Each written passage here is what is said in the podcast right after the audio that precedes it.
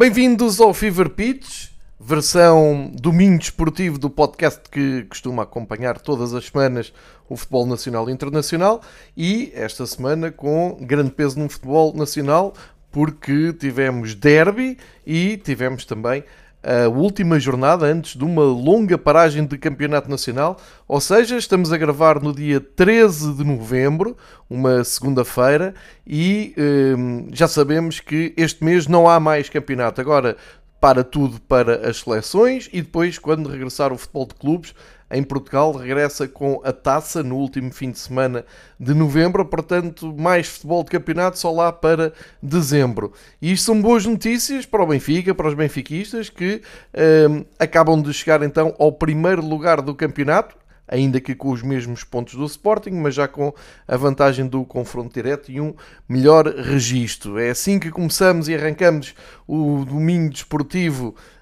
um, ao meio do mês de novembro, como estava aqui a explicar.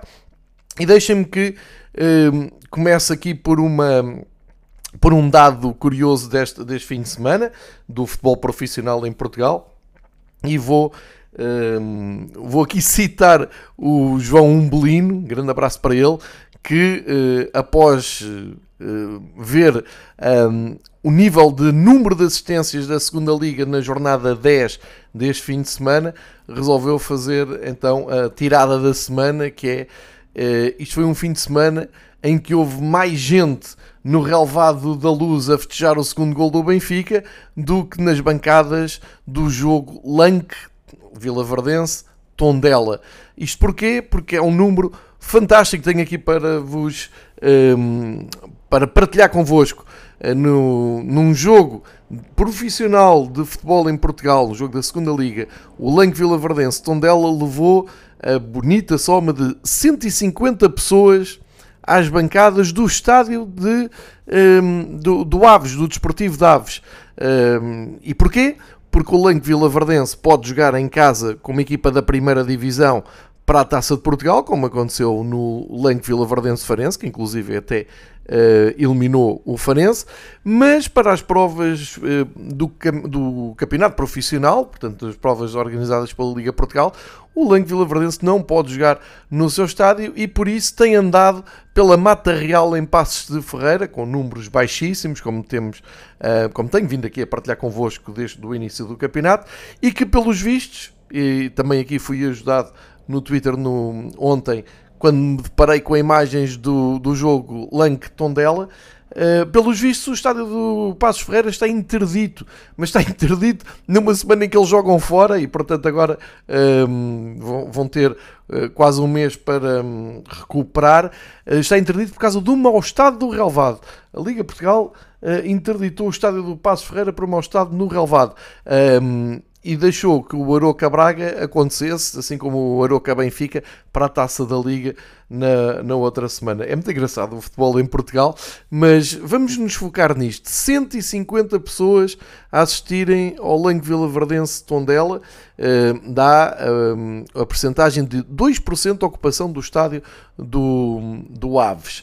O que quer dizer que, uh, como dizia o Umbelini bem, na luz devem ter estado mais adeptos só no relevado, naqueles minutos de festejo do segundo gol, naquele final de loucos de, do derby, do que uh, em, em Aves. E quando digo em Aves, em Vila das Aves, onde joga o AVS, que, como eu temia, já é chamado em todos os resumos da Sport TV como o Aves. Não é o Aves, é o AVS, mas eh, eu vou continuar aqui a batalhar por isso, não vai servir de nada, como é evidente. Um, para arrumarmos já este assunto e para terem uma noção do que é que foi um, a, a, a, o nível de assistências na segunda liga. Uh, portanto, temos este número absolutamente histórico do futebol é tudo, da grande campanha do continente, da Liga Portugal oferecer prémios de um, frequência nos estádios e de atrair pessoas. Uh, adorava Não peço muito da vida, só queria que um dos muitos diretores executivos da Liga com espaço para escreverem na, nos vários jornais desportivos em Portugal fizesse um texto à volta do foram 150 pessoas que uh, se deram ao trabalho de ir ver um jogo de futebol profissional em, em Portugal. Só desenvolver aqui uma teoria para ver, para também não ser sempre aquela coisa chata da presidência de, do Pedro Proença que fez e que aconteceu e que é maravilhoso. Bom, uh, outros jogos com uh, assistências sempre abaixo pelo menos da meia casa, não é? Sempre abaixo dos, da, da, ocupação de 50% no estádio. Feirense Belenenses teve 1100 pessoas, 20% de ocupação do estádio. Uma palavra para os um, dirigentes do Feirense, tiveram um bom senso de agarrar nos adeptos de, do Belenenses e uh, tirá-los de trás da baliza e colocá-los numa central com cobertura, porque realmente espaço não, era coisa que não faltava no estádio do Feirense. E portanto, uma, um apontamento para esse gesto, pelo menos os adeptos bolonenses estiveram protegidos uh, da chuva. Portanto, 1100 pessoas para ver um Feirense Bolonenses. Na Madeira, na Chopana, o Nacional a lutar pelo regresso à primeira divisão contra o Leiria, uma das equipas que melhor trabalha uh, a ocupação do, dos estádios. Uh, deu 1560 pessoas na Chopana. 1560 pessoas, para ser uma ideia, é só 30% da ocupação do estádio do Nacional da Madeira. Em Penafiel apareceram 664 pessoas para ver o Penafiel Porto B. 12% do estádio de Penafiel ocupado. Portanto, uh, menos de 700 pessoas para um jogo uh, de nível profissional. Nos Açores, no Santa Clara, naquela bancada coberta, porque na outra, né, que aparece no cenário da televisão, não estava ninguém. Na bancada coberta, muito ao estilo do Rio Ave, 2.600 pessoas, dá 43% de ocupação do estádio de São Miguel, portanto, isto no Santa Clara AVS, abaixo também dos 50%. O Oliveirense, Passos de Ferreira, e aqui nunca é demais uh, dizer que o Oliveirense este ano já ganhou um prémio de assiduidade do. de, de adeptos, porque teve uma uh, alta taxa de ocupação em agosto. Nunca é demais esquecer isso, porque a partir daí uh, nunca se passa muito deste número que eu vou partilhar. Estiveram 565 adeptos para ver o Oliveirense Passos Ferreira. 34% do estádio do Oliveirense em Oliveira das Mães ocupado. Vá lá, menos mal que pelo menos desta vez não houve relatos de feridos na zona dos visitantes e parece-me que uh, não houve cedência de um, vedação, menos mal, não é? Uh, Torriense Mafra, tivemos 1357 pessoas em Torres Vedras, aqui com um, a curiosidade de um, um utilizador do, uh, do Twitter, do X, vamos continuar a lhe chamar Twitter, uh, ter dito que esteve em Torres Vedras e que foram anunciadas na altura 2 mil pessoas e que, que ele, esse adepto, pareceu-lhe estar realmente mais do que 1.357 pessoas. De qualquer maneira, este número corresponde a 56% da ocupação do estádio. Isto são os números oficiais que a Liga Portugal disponibiliza no seu site. Em quase todos os jogos, porque, por exemplo, no Viseu Benfica B, se abrirem o, o link para o jogo, um, não, não tem legibilidade, fica a página uh, aos saltos. É uma coisa que a Liga devia rever no seu site. Finalmente, em Matosinhos, o Leixões recebeu o Marítimo e apareceram 2.173 adeptos, alguns do Marítimo com certeza, dá 41% da ocupação do estádio. Portanto, contas assim por alto, só um estádio é que ultrapassou a meia casa. Uh, foi exatamente em Torres Vedras, o Torriense Mafra, uh, que teve 56% de ocupação. O resto, e desta vez a jornada está concluída, não há jogos por fazer, as contas ficam todas abaixo de 43% de ocupação. Foi o máximo, tirando Torres Vedras, foi o jogo de Santa Clara. Uh, se me quiserem continuar a convencer que isto é um grande triunfo numa grande campanha do futebol és tu e que o futebol profissional em Portugal está cheio de, de adeptos nos estádios e que o pessoal adora ir aos estádios e há aqui um grande trabalho de recuperação. Um, eu nem quero pensar se as pessoas não fossem, porque isto realmente chegámos ao ponto de ter 150 pessoas no Lang Vila Verdense Tondela. Ok, podemos depois discutir as características do jogo, estarem a jogar fora, mas não sou eu. não sou eu que faço as regras, nem somos nós que dizemos ao, à malta de Vila Verdense para irem jogar para Passas e para, para a Vila das Aves. Portanto, um, isto são números factuais que tenho para partilhar. E sem demoras, voltamos já à página para uh, a Primeira Liga, onde tivemos então jornada normalmente concluída, porque hoje já entramos em ciclo de datas da FIFA, neste caso da UEFA, para ser mais, um, mais objetivo, porque os jogos são de apuramento para o Euro 2024. Mas nesta jornada 11 da, da, da primeira divisão, tivemos também números muito fraquinhos. E vamos já despachar o derby, porque são estes números que oferecem a oportunidade aos diretores executivos e à sua vasta equipa na Liga Portugal de trabalhar, maquiar, fazer PowerPoints e gráficos e partilhar lindíssimos textos sobre uh, a quantidade, os milhões de pessoas que já estão no, de volta ao futebol, ou seja, condensam isto tudo sempre baseado em 3 ou 4 clubes. Vamos já despachar isso na luz, extraordinária assistência, 96% do Estádio da Luz composto, 62.166 são os números oficiais do derby, num domingo à noite às 8h30, eh, já em pleno outono. Portanto, ehm, sempre que agarrarem no argumento do frio, da chuva, da noite, do horário, da véspera de uh, ir trabalhar, olhem para as 62 mil, mais de 62 mil pessoas foram à luz e comparem com os outros números e todas as desculpas que se levantam à volta do futebol. Quando as pessoas querem ir, as pessoas vão, uh, independentemente da hora. Uh, e ap apesar desta organização uh, de, de, da Liga Portugal, embora, atenção, não, não podemos aqui esquecer que o Sporting jogou numa quinta-feira para a Liga Europa e, portanto, também não dava para o jogo ser muito antes do, do que aquilo que foi. Mas fica aqui este. Este apontamento em contraste, contraste absoluto com por exemplo, o Aroca Braga, que teve 1500 pessoas em Aroca, é 30% a ocupação do estádio, eh, para se perceber realmente eh, são dois campeonatos diferentes. É o Campeonato Nacional do País Profundo do sexto lugar para baixo e uh, as equipas grandes de Portugal encherem os estádios ou a porem muita gente. Porque, por exemplo, o Vitória Porto teve uh, 72% de ocupação do estádio do Vitória. É pouco. Uh, para, para o jogo que era, para a proximidade que há entre a cidade do Porto e, Guimarães. Embora, claro, o Porto só tenha direito aos seus bilhetes na, na bancada visitante, porque o Vitória uh, nas suas bancadas é ocupado pelos seus adeptos. Mas isto quer dizer que no clássico Vitória-Porto estiveram pouco mais de 21 mil pessoas.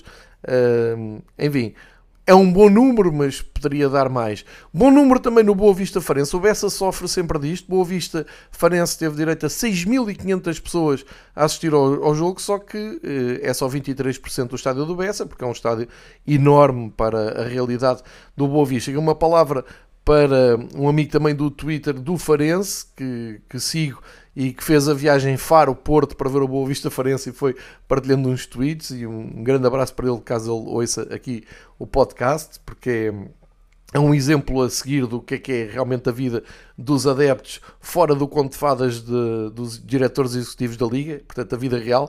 No Estoril Casa Pia estiveram quase 3 mil adeptos numa sexta-feira à noite, 56% do estádio ocupado. Daqui saiu uma goleada do Estoril e uma notícia absolutamente inesperada, incompreensível. Felipe Martins despediu-se do, do, Casa Pia.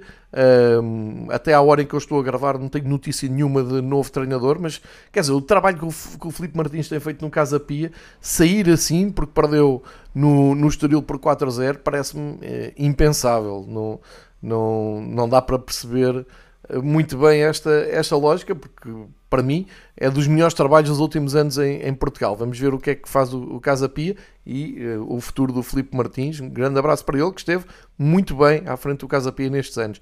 O Portimonense Chaves no Algarve, uh, reparem bem, uma equipa de Portimão contra uma equipa de Chaves uh, atraiu cerca de 1500 pessoas em Portimão, é 30% do estádio, ali em dois pontos opostos do país, a encontrarem-se no Algarve. O Estrela Moreirense teve 3.458 pessoas, é 52% da reboleira preenchido, bom número. O Vizela Famalicão não atraiu mais de 2.200 adeptos, 37% da ocupação do estádio do Vizela, muito abaixo o estádio do Vizela este ano. Tenho, tenho, não, não tenho os números científicos, não tenho os números uh, comprovados, mas tenho ideia que o Vizela levava mais gente nos, nos últimos anos. E, falta aqui o Gil Vicente Rio Ave, também em Barcelos, pouca gente a ir ao futebol, 27% da ocupação do estádio, quer dizer que só 3.300 adeptos é que foram ver o Gil Vicente Rio Ave. Uh, e estes são os números desta, desta rodada. Jornada 11 e uh, uma jornada que, como eu disse, trouxe alterações. Primeira derrota do Sporting, um, Benfica a chegar-se à frente por um, confronto direto e vitória importantíssima do Porto para não descolar da frente. O Porto tinha perdido com o Estoril, o último classificado na última jornada, entretanto o Estoril já fugiu e já vai ali em 13 lugar, e bem, com duas vitórias uh, seguidas.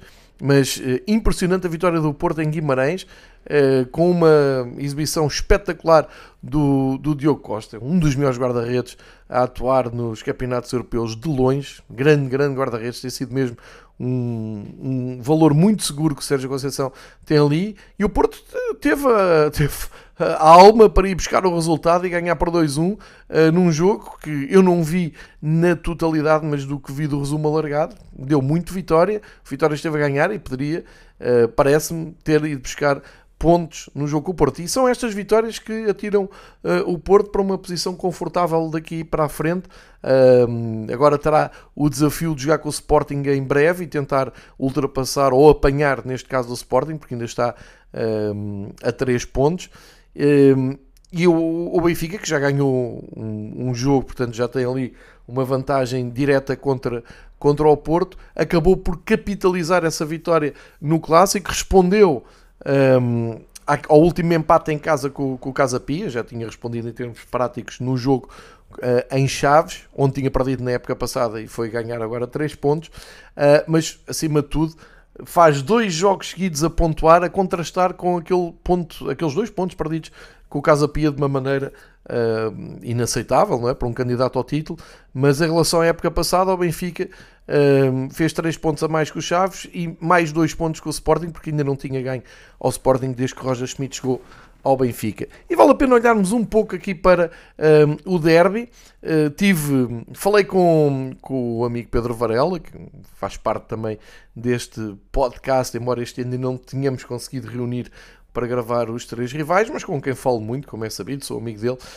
Um, conversamos muito, eu falei com ele antes do, do jogo, até para perceber qual é que seria a ideia do Sporting em termos de 11, em termos de organização uh, na luz, e, antes de gravar o podcast voltámos a, a conversar sobre o que aconteceu na luz, uh, e vou tentar resumir aqui um pouco uh, as sensações que fiquei de um, de um, lado e do outro.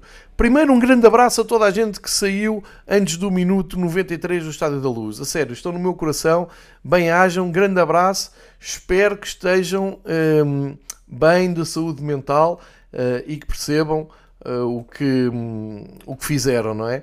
Uh, porque eu digo aqui muitas vezes, muitas vezes criticado, porque toda a gente tem uma uh, uma teoria para defender as pessoas que saem mais cedo, seja porque vivem longe, seja porque vão para o metro, têm o carro no parque, whatever. Eu, eu eh, em anos que escrevo no, em blogs, em anos que faço podcast, em anos que tenho uh, até participação pública, da opinião pública, tenho sempre muita dificuldade em compreender e que me convençam que uh, é absolutamente aceitável que a partir do minuto 80 as pessoas virem costas ao jogo, esteja o resultado como estiver, esteja a ser exibição como estiver, porque na gênese da coisa é aquele jogo está pago para se ver 90 minutos mais descontos e as pessoas abdicam dos últimos minutos. Uh, suponho que uh, se possa fazer um desconto a esses adeptos que não, não estão para ver o jogo uh, até ao fim. Depois, claro, há exceções. Eu próprio já abandonei, uh, já, já tive que abandonar os estádios uh, por compromissos geralmente profissionais. Já aconteceu mais que aquilo que eu queria e compreendo as exceções, mas eu não estou a falar de exceções, estou a falar de muita gente a abandonar ao mesmo tempo, ao menos nos casos dos estádios que eu conheço, uh, acontece muito. Portanto, forte abraço para esse pessoal. Um forte abraço para a malta que uh, se cruzou comigo até domingo uh, e que pedia, benfiquistas que pediam para o Benfica perder e uh, dar uma volta, seja na equipa técnica, seja ir buscar o treinador, seja o que for, nem, nem, sei muito bem, e tentei explicar a toda a gente que isso não se deseja e que isso não é, não é saudável, não é uma maneira saudável de viver o clube. Já não é saudável andar a pedir para trocar de treinador um, com 10 jogos de, de campeonato. Uh, e aliás, o Benfica no, nos últimos anos, e, e acho que isso devia fazer uh, refletir as pessoas, independentemente se custar mais ou menos um treinador, eu nunca vi ninguém ganhar uh, campeonatos porque se manda embora uma equipa técnica só porque se meteu na cabeça que está, que está tudo errado. Uh, enfim, lembro-me do, do Webs Covedal ser um erro de casting tremendo no, nos anos 80 ainda ali um bocadinho atrás da, da aura do Eriksen, a coisa correu mesmo muito mal com o Epps Covedal.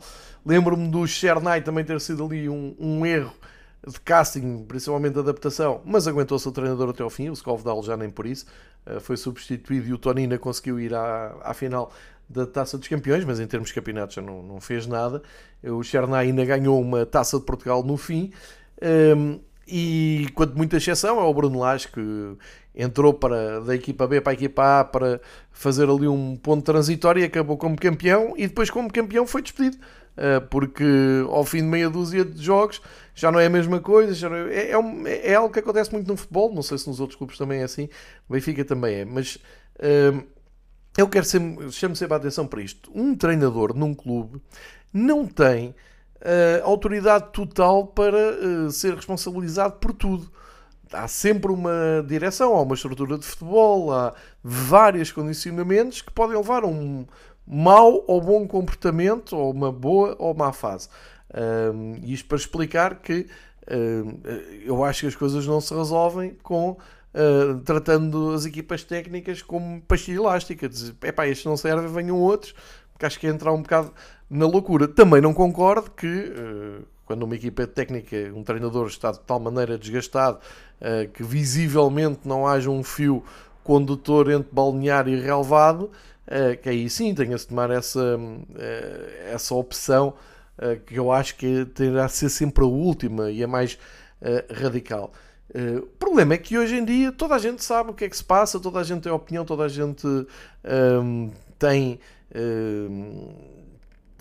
tem o conhecimento profundo do que é que é preciso para mudar. Portanto, um forte abraço para toda aquela malta um, que eu tentei dizer, calma, isto, um derby não se perde antes de jogar, quanto mais dizer que quer perder. Eu ouvi, só estou a dizer isto, que ouvi um, um número anormal, eu pensava que isto já nem se usava, anormal, pessoas a dizer, não, não, é melhor perder, a ver se o alemão vai embora, e nós depois damos uma volta, assim, pá, não, não, eu, eu, eu pronto, chamem-me o que quiser, não concordo com isso. Eu, meus amigos, eu levei com o Fernando Santos um ano.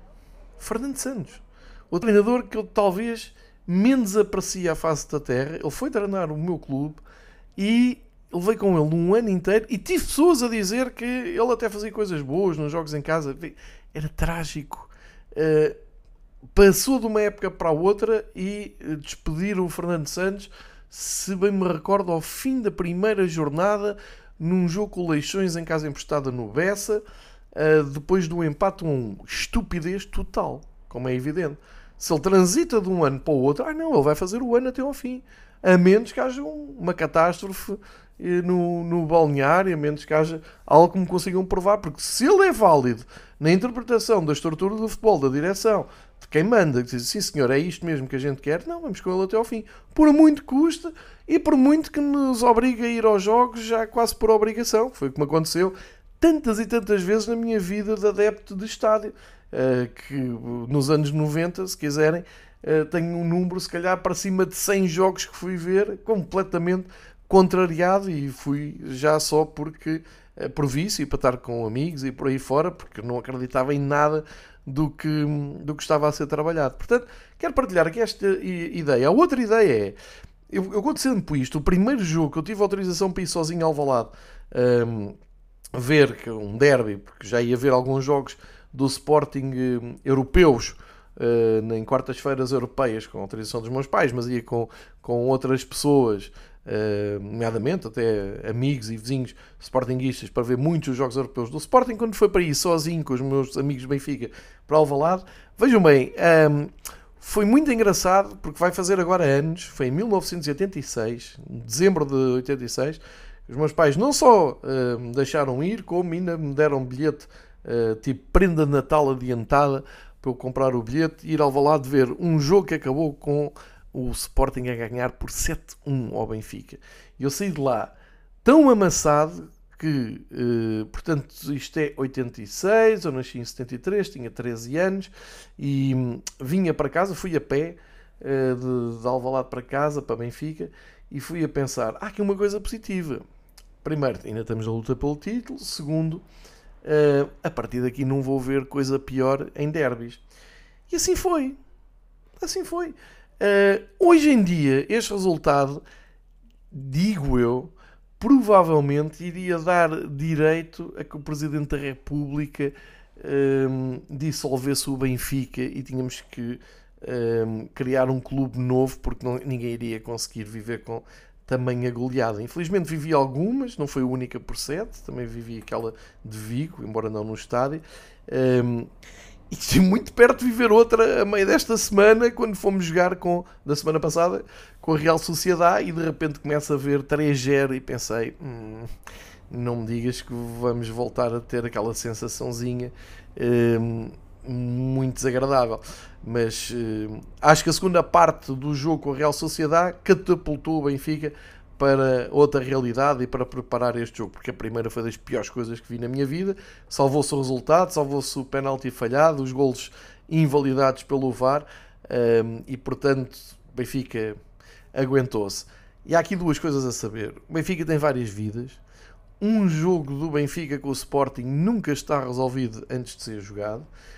O primeiro derby que vim ao Valado foi este, o 7-1. No final desse ano festejei uma dobradinha e imagine-se, o Benfica foi campeão nacional no jogo com o Sporting na luz e ganhou a final da Taça de Portugal no Jamor contra o Sporting por 2-1. Portanto, para a malta que ainda hoje pensa, bom, mas trocavas isso por um 7-1? Não. Prefiro ganhar coisas, prefiro ser campeão e ganhar a Taça de Portugal e essas coisas. Como prefiro ganhar um jogo aos 94, aos 96 minutos, de forma limpa, de forma limpa, não, não é com invenções de extensão, portanto, foi aos 96 minutos mais qualquer coisa, mas houve um gol nos descontos, portanto, dentro do tempo previsto e dado pelo árbitro e sem polémica nos dois gols. É assim que eu gosto, é isto que me fez gostar de futebol e é isto que alimenta ainda esta paixão pelo, pelo futebol. Um, os outros 93 minutos ficaram para trás. São preocupantes, são preocupantes e temos, temos que falar sobre isso. E acho que o Benfica teve uh, a melhor das notícias, que é isto agora para.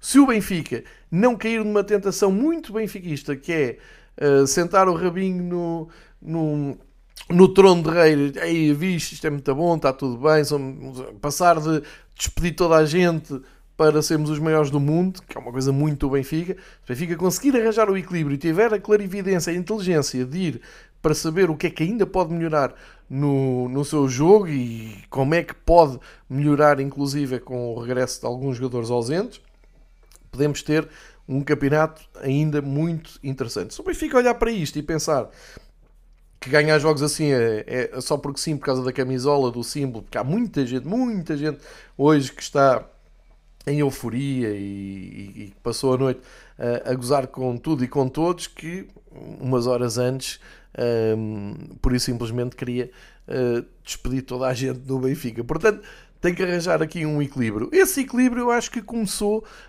um, depois do pior ciclo do Roger Schmidt no Benfica. Uh, o Benfica com o Casa Pia cede dois pontos absolutamente impensáveis. E já o Casa Pia tinha falhado um penalti. Eu falei, eu falei nisso aqui no, no episódio de há duas semanas. Mas acho que esse jogo levou o Roger Schmidt para um desespero. Um desespero no sentido de pensar o jogo posicionalmente, taticamente, na formação e na maneira de aproveitar os jogadores à sua disposição.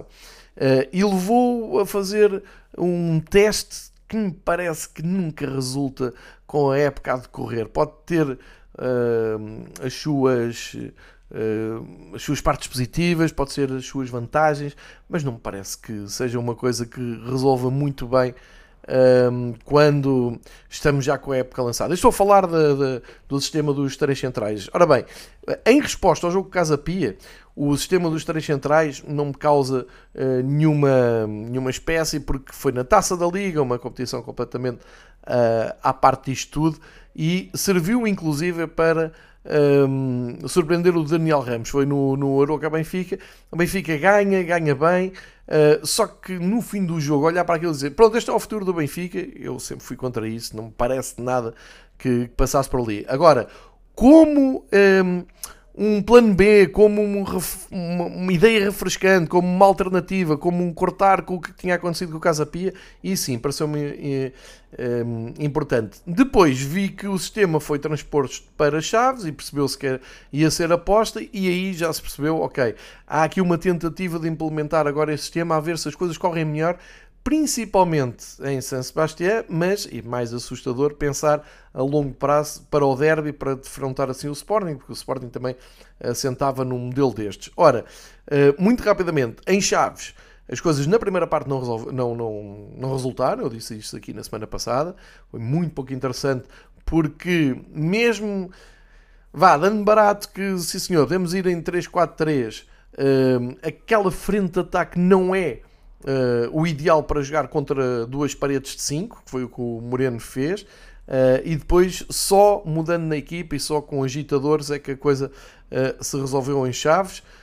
ficou, no entanto, aquele bom sinal: dois jogos sem sofrer gols, em contrapartida com aquilo que tinha acontecido com o Casa Pia, e assim se foi para o jogo da Real Sociedade. Real Sociedade, se há uma coisa menos má para tirar dessa noite, foi todos percebemos que aquele sistema não dá por simplesmente não dá. O Benfica não está talhado para jogar assim, com uma linha 3 atrás, não tem aulas nesta altura para fazer com profundidade e com segurança defensiva um, eh, o corredor esquerdo e o corredor direito, por muito que gosto do, do, João Neves e do Orsens, não só eles não conseguem, têm essa capacidade, não nasceram para aquilo, como ainda tiramos dois ótimos jogadores de posições uh, fulcrais da equipa onde eles podem fazer a diferença. E o que eu temi é que perante um jogo tão mau que foi feito em, em Espanha, que houvesse aquela tentação. Não, vou manter isto só para perceber se isto foi só uma noite má ou se isto tem pernas para andar. Eu pensei que a equipa técnica do Benfica disse cair nessa atração. Uh, felizmente, com a entrada do Morato na segunda parte, tirando dali o, o, o Orsens, estava a fazer o lado esquerdo, e com alguns ajustes que, tem, que deu para estancar um pouco o jogo do, do Benfica, percebeu-se realmente que aquele 3-4-3 não tinha pernas para andar, muito menos contra o Sporting. E eu acho que o Ruben Amorim preparou o jogo de uma maneira muito otimista, a pensar que uh, ia defrontar então um Benfica completamente perdido e uh, em improviso total tático. Uh, eu disse antes do, do jogo, tinha, tinha partilhado, antes do jogo, que achava essencial que Roger Schmidt regressasse ao seu sistema tático, àquele em que os jogadores estão uh, mais confortáveis, mesmo faltando peças de peso como o Neres, como o Bá, como o Coxo, uh, ele tinha que arrumar a equipa com os jogadores que tinha no sistema que estão mais confortáveis e no sistema que tinha dado bons resultados contra o Porto. Acho que é aí que começa uh, o Benfica a ganhar pontos no derby, ou seja, porque quando é anunciada a equipa vemos Otamendi, Morato e António Silva.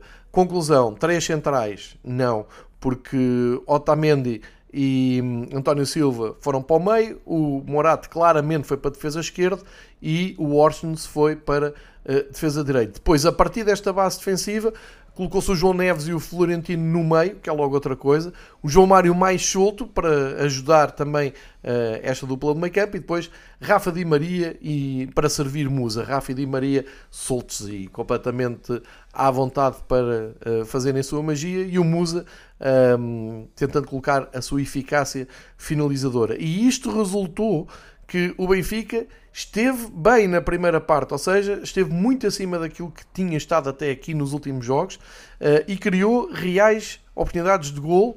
O Rafa podia ter marcado naquela confusão na área que decidiu atirar ao lado, podia ter marcado num grande pontapé em arco que o poste devolveu.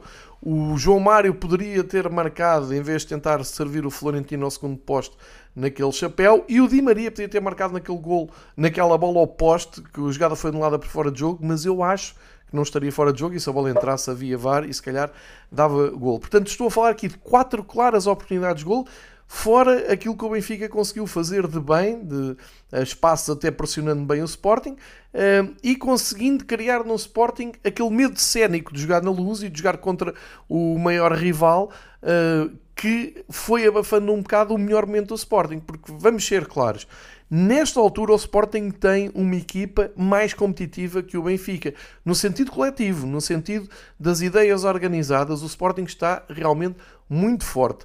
Um, o, a linha 3 perfeitamente uh, delineada pelo Ruben Amorim há anos, o Diomande na, na direita, o Gonçalo Inácio na esquerda, com o Coates a comandar tudo no meio. No meio, no meio campo, tem o Yulman de recuperar o Morita, uh, que tem muita qualidade, o Yulman para dar força e impor respeito no meio campo. Pelo lado direito, parece-me até o ponto mais uh, ou menos forte, vou pôr assim, para não ser deselegante. O Ricardo Gai, pelo lado direito, parece muito inconsistente. Mateus Reis, mais, mais forte no lado esquerdo e com consistência defensiva. E depois o Mark Edwards e o Pote para uh, a imprevisibilidade do ataque do Sporting. O Pote também à procura das bolas paradas. E um verdadeiro fenómeno que é o Guióqueras, que realmente agora visto em confronto direto, percebe-se que realmente faz a diferença, tem golo, é um ótimo jogador, era aquilo que o Sporting precisava uh, no seu ataque. Parece-me, isto visto do outro lado, é que o Sporting perde ali um bocadinho no meio campo também, não quer ser uh, injusto para o Morita, que vem de lesão, mas a dupla Yulman de Morita não é tão consistente como outras duplas que o Sporting teve, lideradas pelo Palhinha ou pelo Ugarte, só para falar nestes últimos anos. Ou pode ter sido ali um mau jogo, ou um jogo menos bem conseguido do Yulman, que não me parece enfim, eu tenho que ir a esta comparação, não é? Daquilo que tinha visto em confronto direto com uh, o Palhinha e o, o. Parece-me que é aqui que o Ruben poderá melhorar, melhorar a equipa do, uh, do Sporting. Por de resto está, está, lá tudo. O ataque posicional, o, o, uh, o, trabalho que é feito coletivamente à procura de lançar o Guiócares, o, o Mark Edward sempre pronto a entrar em jogo e a desequilibrar no, no 1 para 1 e em velocidade menos o Pote, eu, eu, eu, também pareceu que o facto de Ruben uh, tirar primeiro o Marco Edwards do que o Pote também não ajudou. E depois, naquela parte final, com o Sporting a ganhar um zero, mas uh, e com menos um, é claro, o jogo fica completamente marcado pela expulsão do Gonçalo Inácio. Não pode entrar assim com um cartão amarelo e entrou. Uh, foi, foi um ponto baixo do, do Gonçalo, que vai ter uma carreira extraordinária, como, como, como se percebe, mas enfim, borrou aqui a pintura aos 51 minutos e eh, foi a partir dali que o Sporting começou a desconfiar de si próprio. Antes do Benfica conseguir um, ehm, acreditar e conseguir encostar o Sporting atrás, coisa que nunca o fez convictamente, até teve melhor em termos de oportunidades na segunda parte. Na, na, primeira, na segunda parte tem aquele remate do Di Maria de longe, tem algumas jogadas bem construídas, mas um, ehm, sem criar muita aflição ao Adam e parece-me que é exatamente quando o Gonçalo sai uh, que, que, a equipa do Sporting começa. Uh, fica ali um, um, um pouco na, no, a meio da ponte, não é? Não, não estão a ser muito apartados e, portanto, podem ter a tendência de fazer o segundo golo e acabar com o jogo, mas também não estão confortáveis com um golo de vantagem, uh, sentindo que o Benfica a qualquer momento poderia uh, empatar o jogo.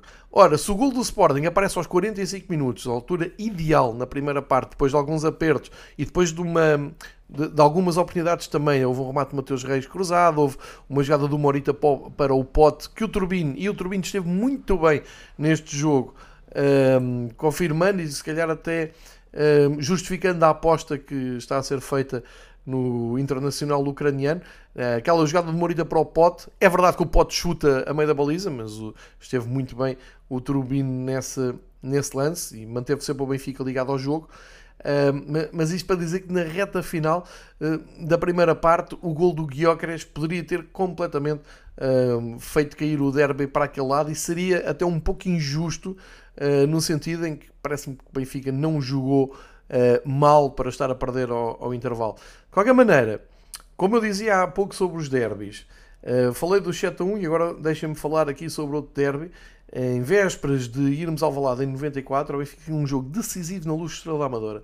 Pois bem, empatou esse jogo com o Estrela da Amadora na Luz, um ambiente horrível, manifestações à porta do estádio a pedir demissão de tudo e de todos, insultos aos jogadores, enfim, descrédito total para se não ganhávamos ao Estrela, como é que íamos ganhar em Alvalade? E eh, o resultado final desse jogo foi só um famoso uh, Sporting 3, Benfica 6 e aqui também aproveito para dizer que é um jogo que ainda hoje uh, eu, eu, fui ao jogo, tenho só uma pessoa me disse que tinha bilhete e não foi, é Pedro Ribeiro da Rádio Comercial, forte abraço Pedro e um, ao longo da minha vida descobri que estiveram cerca de 2 milhões de pessoas em Alvalade a assistir a esse jogo. Não foi bem isso que eu senti quando lá fui no dia. Assim como eu, ah, finalmente, ao fim destes anos todos, falhei um, um derby por razões profissionais, estava, estava a trabalhar, não, nem consegui ver bem o jogo em direto, mas para dizer que daqui a uns anos vou poder dizer uh, calmamente, sim, sim, nesse derby dos golos uh, nos descontos, não vi, não estava na luz. Não me vou esquecer disso, eh, mas vai ser engraçado perceber que malta que não foi ou malta que eh, abandonou mais cedo, todos viram o, os dois golos. Portanto, à entrada do minuto 90, é isto que nós nos agarramos, pelo menos isto, a malta que gosta de futebol, a malta que acredita no futebol por si só como um jogo e não como uma ciência exata, e olha para o jogo e pensa, ok, uh, taticamente não está resultado, as substituições são más, o Gonçalo Guedes entrou tarde, está tudo certo ainda faltam 6 minutos, vai dar. E deu. e isto, meus caros amigos, isto é futebol. Podem escrever e podem fazer podcasts e podem uh, fazer o que quiserem para tentar explicar uh, a basculação, os apoios frontais. Podem vir com a conversa que quiserem. Isto é, é um jogo e é um jogo maravilhoso. Uh, e muito doloroso às vezes, não é? quem, quem anda nesta vida sabe, umas vezes um, é contemplado com estes momentos de felicidade absolutamente insanos. Uh, do outro lado, já aconteceu a mesma coisa e uh, de vez em quando também levam com este balde de água fria. Uh, mas isso faz parte do jogo e faz parte de quem, quem gosta e de quem anda atrás destas emoções. O Benfica ganha o jogo não suportado em nada. Não há nada, não venham com coisas. Não, um, ah, o Gonçalo Guedes entrou tarde, ok, mas pelo menos o treinador deixou lá o Di Maria que sabia que podia fazer alguma coisa, passando o jogo todo ao lado, mas podia fazer qualquer coisa. Pois bem, foi o Di Maria que inventou o primeiro gol. O Washington cruza qual Gary Stevens, que para quem se lembra, dos mais antigos do Gary Stevens, defesa direito do uh, Everton dos anos 80, grande cruzamento uh, a dar aquele gol de, de, a dar um, um gol que é festejado duas vezes, por cima, tempos modernos, é? festeja-se o gol por ser o gol da vitória e depois festeja-se o gol por ser o VAR um, ehm, a aprovar e portanto a primeira vez que Artur Soares dá uma grande alegria ao Estádio da Luz porque o VAR aprovou um, gol que a equipa técnica de Soares Dias ia anular, é preciso ver isso um, e o gol do, do empate, um bocadinho antes, também num canto de Maria, com o Morata a, a, a, dar de cabeça para o João Neves. O que dizer do João Neves, não é? Uh, que craque, que, que, jogador à Benfica. Uh, foi festejar e foi lá o António Silva pescal porque sentiu que ainda dava tempo. Enfim, por segundos, por, por momentos, apareceu o Benfica com que a nação benfiquista e aqueles muitos milhares de, de benfiquistas, de adeptos pelo mundo fora, acham que é o Benfica o tempo inteiro. Não é! O Benfica vive como todos os outros clubes para momentos destes, para hum, sequências destas. Uh, eu lembro-me assim de repente ter ganho, ter eliminado o, o Marselha sem nada a jogar e festejei na mesma. Uh, lembro-me de campeonatos que ganhámos a marcar golos no fim Uh, olha, por exemplo, com o Trapatoni com o Luizão na luz, nós jogámos grande coisa. Uh, mas em 2023 tem que se ter o pacote todo. Não basta ganhar, não basta ganhar nos pontos, é preciso jogar muito bem, é preciso ser os melhores do mundo, é preciso ser os melhores jogadores. Nunca foi assim. A única coisa que eu vos tenho para dizer é nunca foi assim. Eu gostava que fosse assim, muito. Uh, gostava, gostava muito que fosse sempre 10 a 0, como foi ao Nacional, mesmo assim isso levantou problemas, penso lembro. Portanto, só aqui para desabafar com, com o pessoal que segue o Fever Pitch, o futebol é muito isto. Às vezes estamos horas e horas e horas a falar do 3-4-3, do 4-2-3-1, da entrada uh, mais tardia do Gonçalo Guedes, do tempo a mais que o João Mário teve em campo, uh, da entrada em falso do Morato no gol do, do Sporting, uh, na, no Di Maria que só teve um pontapé ao, poste e que depois só aparece no fim. Mas amigos, é futebol, é um jogo. E por muito vos queiram convencer todos estes novos cientistas do futebol que aparecem vindos de todo o lado, com certezas absolutas de ocupação de espaço, dos apoios e disto e daquilo, por muito que se tente tentar, tentar adivinhar um jogo e por muito que se tente explicar o jogo, que há coisas que realmente dá para explicar, eh, e por muito conhecimento que se tenha, há uma coisa que ninguém vai controlar. São aquele minuto 94 e aquele minuto 96. Quem é que controla isto? Quem é que consegue treinar isto? Quem é que consegue adivinhar? Ou melhor, quem é que consegue justificar isso? Quem conseguir não está a ser sério, porque isto não se justifica. Isto é o futebol e é isto que nos faz andar aqui. E portanto, o meu conselho é aproveitem, desfrutem. Aconteceu da melhor altura. O Benfica nos últimos anos uh, é sempre prejudicado nas paragens grandes porque de, de seleções nos últimos anos, não, não quero exagerar, mas pelo menos no último ano tenho essa memória. O Benfica estava a liderar o campeonato, paravam, íamos para a paragem de seleções, entrava um TED e depois o Benfica vinha sempre pior do que aquilo que tinha ido. Desta vez, isto para a 11 jornada e o Benfica finalmente olha para a classificação e uh, está no primeiro lugar. Agora as dúvidas passam para o lado do Sporting, mas eu continuo a dizer: atenção, o Sporting ao dia 2 joga mais que o Benfica. Tem um modelo mais vincado e tem mais futebol que o Benfica. O Benfica tem é um potencial gigantesco para fazer aquilo que fez no ano passado, que é acertar em todas as peças, conseguir um, entrar naquele ciclo de vitórias que lhe valeu uma grande distância no, no ano passado e eh, tem muitos e bons jogadores para uh, conseguir subir o, o, nível. Agora, em termos teóricos, em termos coletivos, nesta altura o Sporting realmente, uh, o Ruben Amorim tem razão, tem estado bem, vão continuar a estar bem. Agora vamos ver, uh, porque isto no Sporting tem aquele efeito psicológico, vamos ver se isto, um tropeço aqui, um tropeço ali, é que Benfica, reparem, empatou com o Casa Pia, foi amassado pela Real Sociedade e teve forças para ganhar o derby. Não importa de que maneira nem de como. Mas é isto que fica deste, deste ciclo de jogos.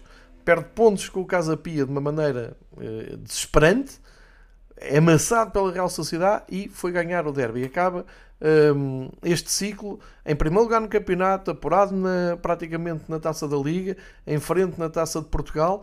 Uh, e olha já para o jogo com o Moreirense, que é a próxima jornada do Benfica, fora, como mantendo o primeiro lugar e, portanto, pode-se dizer que deu aqui a volta. Agora é preciso trabalhar muito, é preciso perceber, tal como se eu acho que houve esse mérito, perceber o que é que aconteceu uh, no, nos últimos jogos, uh, abdicar de, de, do tal 3-4-3, mas tirar o que de positivo aconteceu daquela organização e colocar uh, isto em prática aqui. Acho que foi, foi bem feito para esta partida.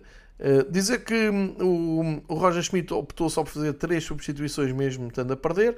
Uh, meteu o Gonçalo Guedes que agitou completamente com o jogo aos 87 minutos. Tinha entrado o Arthur Cabral, não agitou assim tanto mais cedo no lugar do Musa.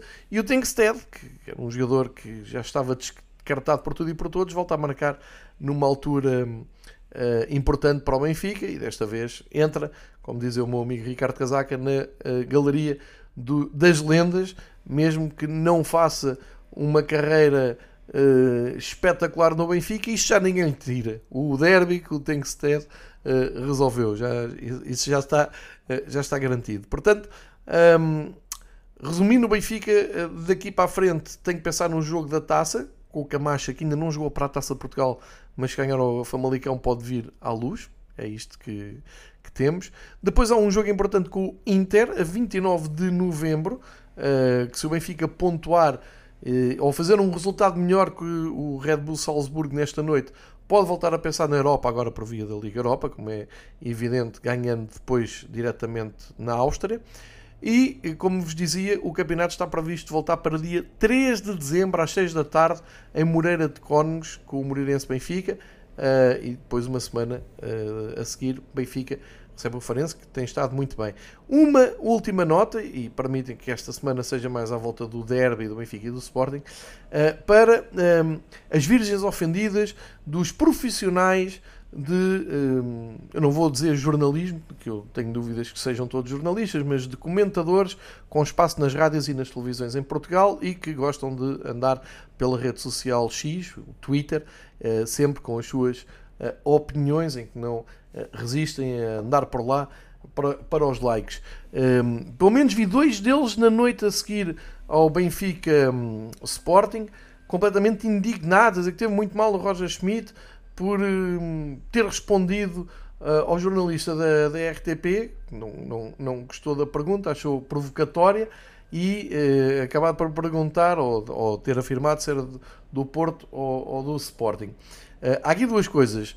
Não gosto que o treinador do Benfica Uh, entre neste, nesta tentação e ele está cá há quase um ano e meio e tem sido quase sempre super correto uh, nas, uh, nas entrevistas, mesmo que lhe passem a vida a perguntar porque é que não fala português, como se fosse obrigatório falar português. Um, e acho que sim, acho que se deve aprender, acho que se deve adaptar, tudo bem, mas acho que também não é nenhum crime não falar português. E acho que o Roger Schmidt tem sido uma classe e uma elegância deste show a Portugal que o painel de jornalistas de conferências de imprensa nem sempre merecem, porque já respondeu a muita pergunta, mas mesmo muita pergunta que não faz sentido nenhum para não dizer outra coisa. Desta vez ele não gostou, Uh, teve este comentário. Também não me parece feliz e também não fico contente que o treinador do Benfica vá por esse caminho. Mas se não se der uma margem de erro um treinador que desde que chegou a Portugal tem mantido sempre a calma, mesmo que nas últimas semanas tenha, tenha perguntado vezes sem conta se o próximo resultado uh, o mete na rua ou não, depois de ter sido campeão, depois de ter ganho a Supertaça, depois de ter ganho ao Porto e agora a seguir a ter ganho ao Sporting. Enfim, caiu numa tentação que realmente não é interessante, mas está muito longe de ser um escândalo. E uh, o meu único ponto é, sim senhor, é criticável, podemos dizer, aí não, não esteve bem, não podia ter evitado, ok, eu, eu aceito isso. O problema é que não há o mesmo peso e a mesma medida da parte de, desses observadores, desses comentadores, de, de, malta que tem não só peso, espaço e projeção mediática, como ainda gosta de pessoalmente dar os seus bitites, porque não fazem o mesmo com o Sérgio Conceição. Ponto final. Não, não, não há aqui problema nenhum, nem, nem ódio, nem rivalidade, nem nada. É factual. Nós temos um treinador que está há muitos anos à frente de um clube grande em Portugal. Um clube que se dá ao luxo de desprezar, de se estar nas tintas, de ignorar completamente conferências de imprensa, uh, flash interviews. Uh, desprezando completamente a classe jornalística e os comentadores em Portugal. Está tudo bem. Não vejo uma única crítica, não vejo nada, não vejo ninguém incomodado com isso. Sendo que eu até digo que algumas conferências de imprensa deviam desaparecer porque aquilo não nos traz nada. O Sérgio Conceição, quando quer, aproveita, não mete os pés. Ele, vamos, ver, vamos lá ver se a gente se entende. Ele pura e simplesmente nem vai. É isto. E é tudo de uma naturalidade, é tudo criado de uma naturalidade. Inclusive, as conferências de imprensa do Porto são ridículas. Com os jornalistas a tratar o treinador do Porto por Sérgio, uh, com as conclusões, ah, o, Sérgio não gosta de perder, como se os outros gostassem, não é? O Ruben deve ter adorado perder, perder ontem. Uh, e portanto, epá, não me venham com hipocrisias, epá, não dá, não dá. Nem venham com, com teorias de que Uh, quando é para o nosso lado não gostamos. Não, não. Eu, eu estou a ver muito bem posicionados um, toda essa malta que comenta e que tem espaço e que anda deslumbrada consigo própria.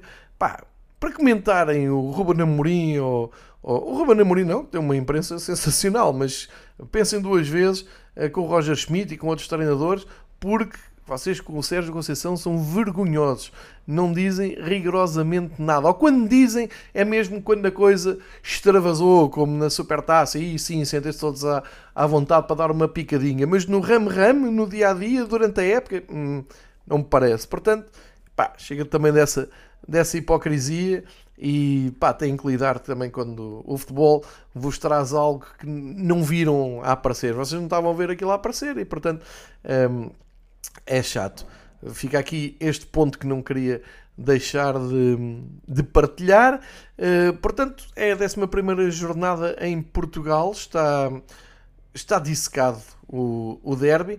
Deixem-me destacar aqui o Estoril, que, como eu disse, fugiu do, do último lugar. O Portimonense também venceu o Chaves e recompôs. O Moreirense foi ganhar a Amadora por um zero, ganhou ali um folgo. Um folgo. O Vizela Famalicão 0-0. Vitória do Porto, já disse aqui, muito importante para o Porto. Um, grande vitória do Farense no, no Bessa, que está em, em cada livro. Vitória importante do Braga, claro, é num jogo difícil, num terreno pesado. É, eu não percebo aquele relevado da Aroca quando a Liga diz que. Eu não sei como é que está o, o relevado de Passos Ferreira, mas uh, suponho que não esteja ainda tão, tão pior do que uh, em Aroca. Uh, e ficam assim estes dados. O melhor marcador em Portugal para já é o Banza, 10 golos pelo Braga. E vamos todos então para descanso. Agora uh, vamos ter saudades, de, pelo menos a malta que chegou agora ao primeiro lugar. E se calhar o Porto, que na semana passada estavam deprimidos, mas entretanto já deram a volta. Com uh, este, esta leitura esticada quase de uma hora do futebol português e do derby, uh, vamos fazer aqui uma rápida viagem internacional esta semana, bem mais uh, resumida, para dizer que a Inglaterra, Premier League, viramos aqui a página, segunda parte então da, do episódio 2 do podcast, só para termos uma ideia do que, é que como, como ficam os principais campeonatos agora, antes desta paragem e portanto fazendo aqui um, um ponto da situação. Inglaterra, Manchester City, no jogo do ano, no empate 4-4 com o Chelsea. O Chelsea já tinha estado no outro jogo do ano, no início da semana, quando foi ganhar a Londres ao Tottenham. Um, este 4-4 incrível do Chelsea-Manchester City é um jogo que eu tenho até para ver na totalidade. Já vi o resumo, mas uh, quando, agora na pausa da seleção vou tentar voltar a ver, que deve ter sido uh, riquíssimo em, em pormenores. Uh, mas o que isto quer dizer no fim do dia é 28 pontos para o Manchester City. O Liverpool ganhou, tem 27, está só a 1 do primeiro. Mas reparem, o Arsenal também ganhou, está a 1 do primeiro, os mesmos pontos do Liverpool. E o Tottenham, com duas derrotas seguidas, fica no quarto lugar um, e está apenas a 2 pontos do, do City, mesmo com, com esta com este mau ciclo de, de resultados. O Aston Villa chega só ao quinto lugar depois de ganhar ao Fulham e, feitas as contas, está só a três pontinhos do primeiro lugar. Que tal esta, esta Premier League, esta parte de cima da tabela? Já agora o Manchester United em retoma, ganhou os últimos dois jogos, sem brilhantismo, venceu o Luton por 1-0 e a verdade é que está ali a 7 pontinhos do Manchester City, hein? Para, para todo o drama que há à volta do Manchester United, não está nada mal. Um, Pena a queda do Newcastle, perdeu com o Bournemouth 2-0 uh, e fica agora a 8 pontos do primeiro lugar. Lá para baixo, o Sheffield conseguiu um pontinho com o Brighton, Brighton também em queda livre, e o Bournemouth, com esta vitória do Newcastle, sai dos lugares de descida. E portanto, uh, a grande novidade na Premier League é que isto está ao rubro, e para isso, e fica sempre aqui o meu destaque. Não percam a partir das próximas horas o podcast Correspondentes Premier da SPN com o João Castelo Branca, Nathalie Gedra e o Renato Senise. Eles vão explicar ao pormenor como está o campeonato inglês. Vale muito a pena. Eles acrescentam hum, coisas pessoais e reportagens que usam para a SPN mais aprofundadas, como entrevistas a jogadores, a treinadores. Ouçam, marquem nos vossos podcasts, vale muito a pena para quem gostar da Premier League ou para quem for o campeonato de preferência, o principal de preferência, eh, é obrigatório ouvir o correspondentes.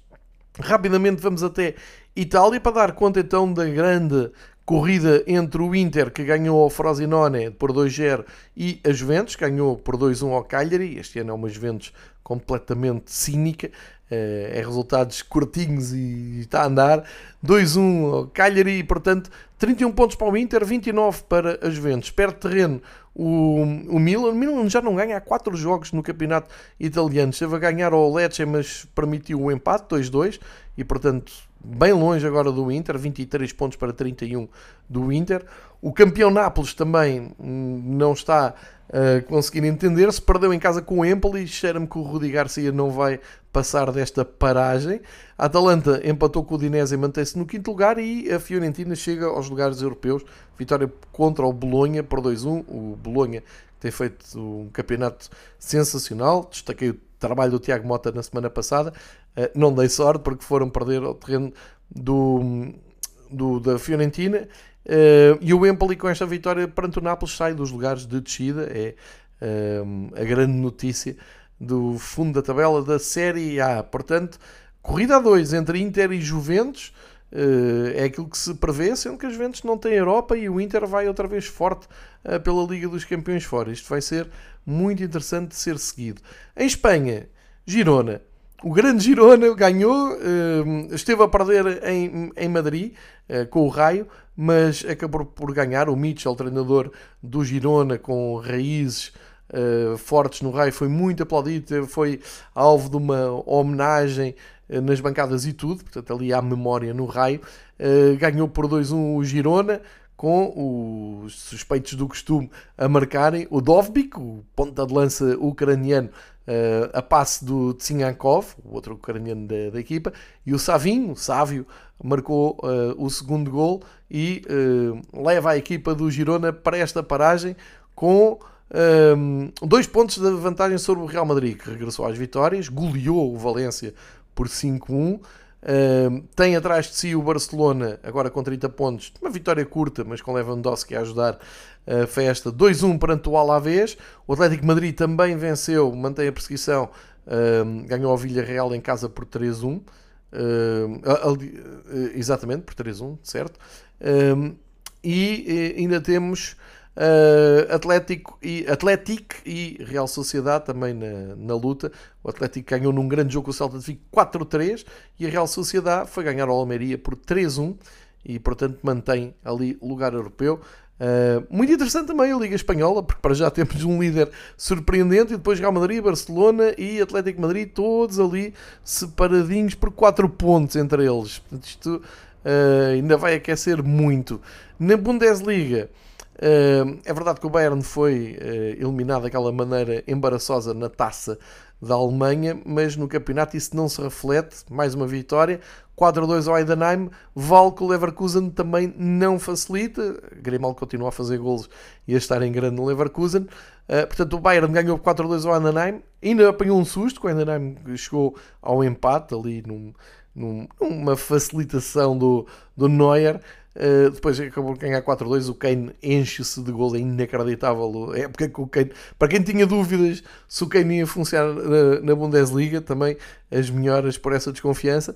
Uh, Leverkusen ganhou 4-0 ao União de Berlim, também não há aqui grande novidade. A União este ano está irreconhecível uh, e mantém-se no primeiro lugar com mais dois pontos que o Bayern de Munique. Portanto, se, se o Bayern de Leverkusen conseguir ser consistente este ano, vamos ter uh, campeonato. Vamos ver se isso acontece ou não. Mais atrás está o Stuttgart, o Guirassi voltou aos golos, ganhou ao, ao Borussia Dortmund, claro, e o Leipzig venceu o Freiburg, mantendo ali os quatro primeiros lugares. O Dortmund há três jogos que não ganha, vai em cada livro, já vai no quinto lugar na, na Bundesliga.